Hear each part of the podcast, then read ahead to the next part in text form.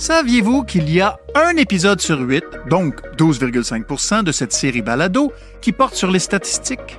Hein?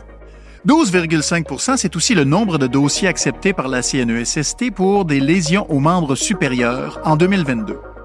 À quoi ça sert de savoir ça? Eh bien, on a 100% des chances de l'apprendre aujourd'hui. 100% des chances, là, ça, c'est une bonne moyenne.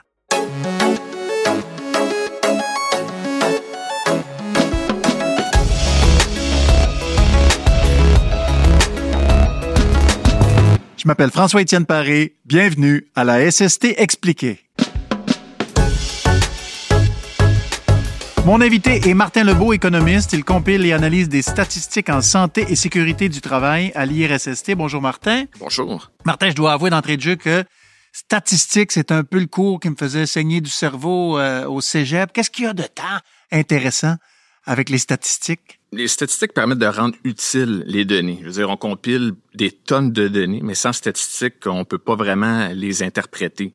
Elles permettent de valider des résultats de recherche, elles permettent de tester des hypothèses. Par exemple, on peut dire que les jeunes travailleurs sont plus à risque d'avoir des lésions, mais sans les analyses statistiques, ça reste de l'ordre de l'hypothèse.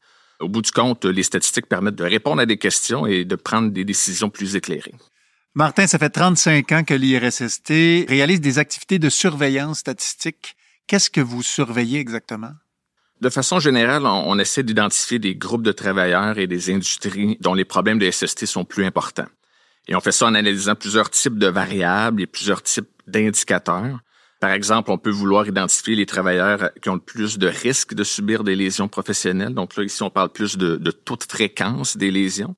Mais dans certaines circonstances, on peut aussi s'intéresser à la gravité de ces lésions. Puis là, dans ce temps-là, on va plus regarder des variables comme des durées d'indemnisation, des durées d'absence du travail. Mais c'est souvent le croisement de ces variables-là qui est intéressant. Par exemple, une fois qu'on a dit que les jeunes sont plus à risque de subir une lésion professionnelle, mais ben là, on veut savoir dans quelle industrie ils ont des lésions, puis quel type de lésions ils ont en plus de vouloir présenter un portrait de la situation à un moment donné, euh, ben, on s'intéresse aussi à l'évolution de ces différents indicateurs. À quoi servent justement les informations que vous détenez en statistique? La réponse courte, ça serait d'améliorer euh, la SST euh, au Québec.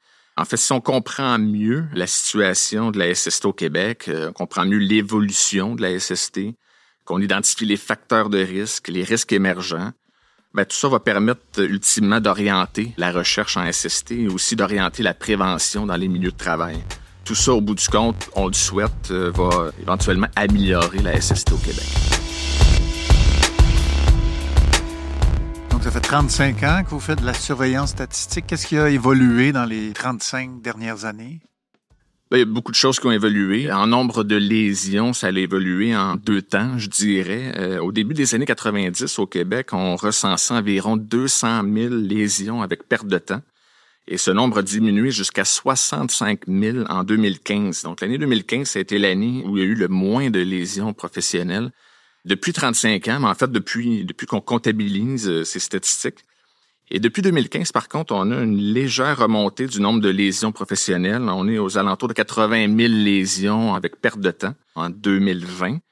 Au-delà des nombres, si on creuse un peu plus, on constate qu'il y a des changements importants à souligner. Par exemple, que, au fil des années, on voit qu'il y a eu un transfert des lésions euh, des secteurs primaires et de la fabrication vers les, les industries de services, comme l'enseignement, comme euh, les soins de santé.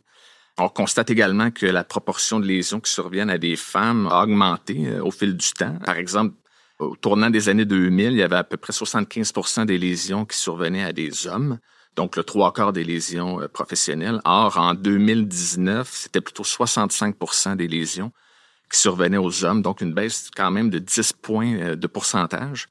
Autre changement intéressant, c'est les maladies professionnelles. En 2000, il y avait à peu près 3% des lésions professionnelles qui étaient des maladies professionnelles. En 2019, c'est plutôt 12% des lésions qui étaient des maladies euh, professionnelles, une proportion qui a donc quadruplé en, 20 ans, donc c'est pas rien. Ça, c'est des exemples de tendances générales qu'on observe dans les statistiques, mais euh, ce qui n'est pas une tendance qu'on pourrait euh, discuter, c'est la COVID-19. La COVID-19 a eu un impact quand même important sur les lésions professionnelles. La pandémie a quand même entraîné plus de 80 000 lésions indemnisées à la CNSST depuis 2020. Principalement dans le secteur de la santé, mais les données nous montrent euh, aussi qu'il y a d'autres secteurs qui ont été touchés, comme euh, les, industries d'abattage et de transformation euh, d'animaux, par exemple. Donc, en résumé, on peut dire que depuis 35 ans, tout n'est pas au beau fixe et les statistiques servent entre autres à ça, à mettre en évidence ces changements. J'avais l'impression que les travailleuses et travailleurs étaient mieux protégés. Est-ce que ça se reflète dans les statistiques? C'est pas si simple à répondre euh, comme question. C'est certain qu'avec euh, la baisse importante du nombre de lésions professionnelles observées depuis 30-40 ans, tout ça combiné au fait qu'on a une augmentation de l'emploi et du total des heures travaillées, ben ça semble porter à croire que effectivement la recherche et la prévention a porté fruit et que les travailleurs travailleuses sont euh, mieux protégés aujourd'hui. Par contre, il y a des nuances à apporter. D'abord, les statistiques montrent que bien qu'on constate une baisse du nombre de lésions professionnelles, la gravité de ces lésions a augmenté euh, dans le temps. Gravité en termes de perte de temps, en termes de durée d'indemnisation, mais aussi en termes de coûts en dollars constants. Si nous avons une baisse du nombre de lésions, mais que celles-ci sont plus graves, est-ce qu'on est dans une meilleure position? C'est peut-être pas si clair euh, que ça. Il faut souligner également qu'il y a eu une évolution dans les types de lésions acceptées, bien qu'on constate une diminution importante du nombre de lésions qu'on pourrait qualifier plus euh, traditionnelles, comme des coupures, des contusions, des brûlures, le fait d'être frappé par des objets, euh, les chutes de hauteur, donc des baisses importantes dans ces catégories de, de lésions-là. À l'opposé, on voit une augmentation importante des lésions liées à de la violence euh, en milieu de travail ainsi que davantage de troubles de santé mentale. Oui, on peut dire que les travailleurs sont mieux protégés pour certains risques, mais il y a certainement des risques pour lesquels il y a encore du travail à faire. Martin, quel lien on peut faire entre économie et SST, santé, sécurité du travail? La part de la science économique en SST, on peut la séparer, mettons, en deux grandes catégories. D'abord, il y a tout ce qui est le calcul des coûts des lésions professionnelles. Puis ici, on parle pas seulement des débours de la CNESST. Là. Débours, j'entends par débours les frais médicaux, les indemnités de remplacement de revenus, les indemnités de décès, etc. C'est, pas ça que je parle ici. L'objectif, c'est plutôt d'estimer l'ensemble des conséquences des lésions professionnelles sur la société québécoise. Et à l'IRSST, on a euh, développé une approche pour estimer les coûts financiers, mais également les coûts humains qui sont associés aux lésions professionnelles. Et une fois qu'on a calculé cet indicateur de coût-là, ben ensuite on peut euh, l'utiliser pour identifier les lésions les plus coûteuses, par exemple, ou bien on peut identifier les industries dans lesquelles il y a eu le plus de coûts durant une certaine période de temps.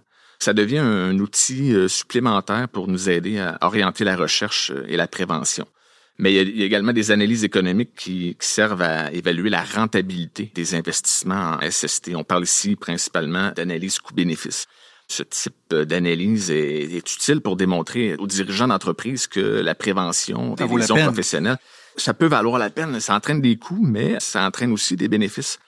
Et c'est un type d'investissement qui peut tout à fait être rentable. D'ailleurs, plusieurs études l'ont euh, démontré dans la, littérature scientifique. Vous avez un projet de créer un observatoire statistique spécifique pour la santé et sécurité du travail. Qu'est-ce que ça va permettre de faire? De façon générale, on veut que l'Observatoire devienne le centre de référence sur les données et les statistiques de SST au Québec, mais aussi un lieu de partage, un lieu d'accès et de collaboration. C'est en général, mais plus spécifiquement, l'Observatoire va pouvoir, entre autres, nous permettre de développer un outil de visualisation interactif des statistiques. Donc, il faut comprendre qu'habituellement, nos rapports euh, statistiques sont publiés euh, en format PDF sur le site web de l'IRSST, qui n'est pas une approche, disons, optimale pour les utilisateurs. À terme, on veut que l'utilisateur puisse par lui-même explorer les données, pouvoir chercher l'information désirée selon ses intérêts de recherche. On peut imaginer, par exemple, un tableau de bord avec différents tableaux, différents graphiques, et que l'utilisateur pourra choisir au travers différents menus déroulants, pour choisir par exemple un groupe d'âge ou une industrie pour aller chercher vraiment l'information désirée. Donc ça, c'est un élément qui est, central de l'observatoire, qui va permettre de sauver du temps à tout le monde, pas juste à, nous, à l'IRSST, mais euh, à tous les utilisateurs de ces données. Et un autre objectif de l'Observatoire, c'est de soutenir la recherche en faisant connaître les sources de données existantes, pas seulement les données de la CNSST, mais d'autres sources de données en lien avec la SST. Présenter également les, possibilités de couplage, d'appariement entre les bases de données.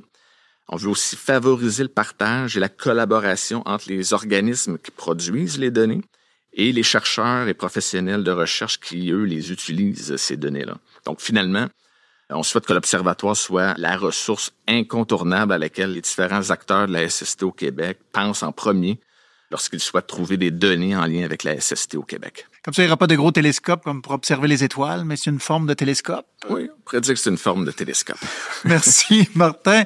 Mon invité, Martin Lebeau, est économiste. Il compile l'analyse des statistiques en santé sécurité du travail à l'IRSST. Et à tous, ben, je vous invite à écouter le prochain épisode de la SST Expliqué, le balado de l'IRSST sur votre plateforme d'écoute préférée.